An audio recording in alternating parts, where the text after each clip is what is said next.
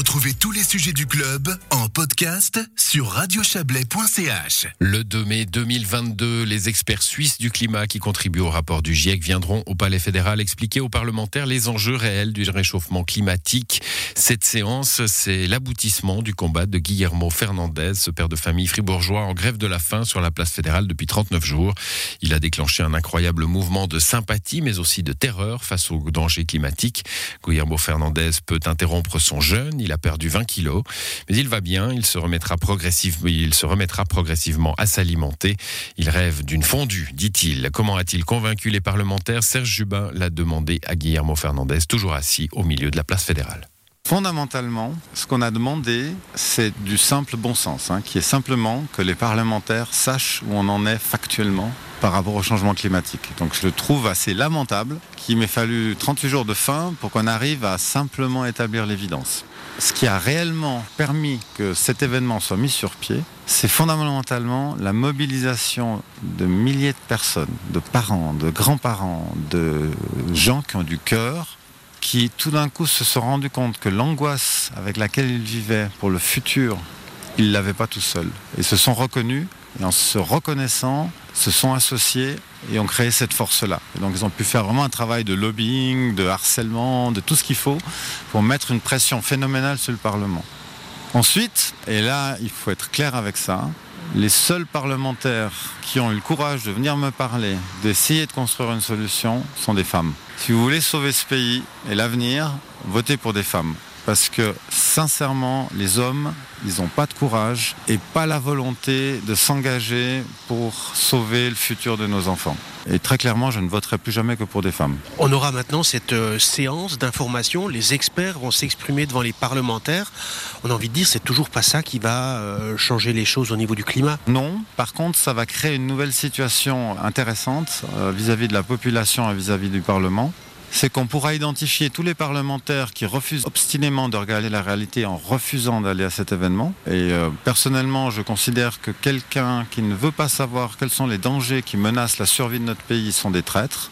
Et de la même manière, nous saurons quels sont les parlementaires qui auront assisté à la formation et seront donc au courant de la réalité des faits.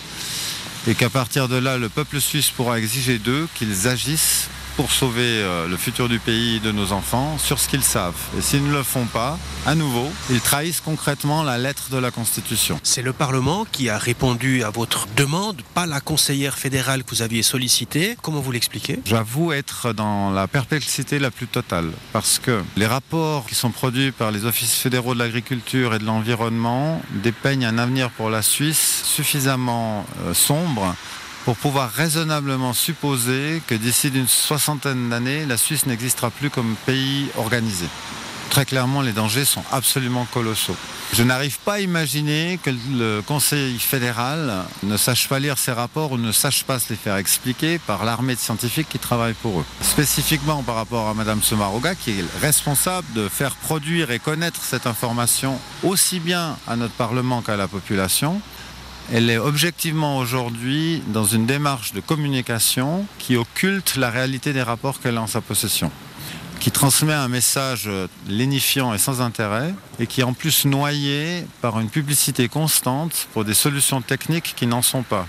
Donc cette attitude me perturbe, d'autant plus que quand on a discuté, elle m'a dit très clairement, il est difficile d'embarquer le peuple suisse dans la transition. Très clairement, si on ne lui dit pas la vérité et qu'on l'endort par rapport aux enjeux auxquels ils sont confrontés, il n'y a aucune raison de faire des efforts. Est-ce que vous seriez allé au bout de votre démarche? Est-ce que vous auriez accepté de mourir s'il n'y avait pas eu cette décision aujourd'hui du Conseil national? Aujourd'hui, je romps mon jeûne puisque nous avons obtenu suffisamment par rapport à ce que nous avons demandé. En gros, c'était la première bataille d'une longue guerre qu'il fallait absolument gagner pour pouvoir continuer la suite. Ce qui veut dire que très clairement, comme je me suis engagé dans cette démarche en tant que père protecteur de ces enfants, je serais allé jusqu'au bout si nécessaire. De la même manière que si quelqu'un était venu tuer mes enfants, j'aurais risqué ma vie pour les protéger. Pour ça, j'ai aucun problème moral par rapport à ça. Mes propres enfants comprennent totalement la démarche. Fondamentalement, mieux vaut mourir en se battant pour le bien que vivre complice du mal. Ma propre fille a interrompu une discussion stupide sur le fait que la mort c'est horrible, on ne peut pas faire ça, de gens qui étaient venus euh, s'enrôler euh, dans nos équipes. C'est ma fille qui leur a dit, taisez-vous, il protège ses enfants, c'est son devoir. On est là pour durer et pour gagner. À la fin, on veut sauver le monde. Hein. Guillermo Fernandez, il peut sauver le monde. Guillermo Fernandez, pas. Et c'est euh, la magie de ce qui s'est passé ici. C'est qu'à la fin, je n'ai été comme dans ces fresques de domino, vous savez. J'ai été ce premier domino qui tombe, mais le résultat, c'est la fresque qui est puissante. Et c'est la fresque qui gagne. Et le premier domino, on peut même l'oublier, en fait. Ce qui existe aujourd'hui, c'est des milliers de personnes qui se sont reconnues et associées et qui continuent encore à recruter et à associer d'autres personnes pour faire cette force qui fera plier la Suisse qui sera exemplaire dans d'autres pays. Il faut qu'on sauve le monde parce qu'il n'y a pas le choix. Un entretien mené euh, sur la place fédérale par Serge Jubin.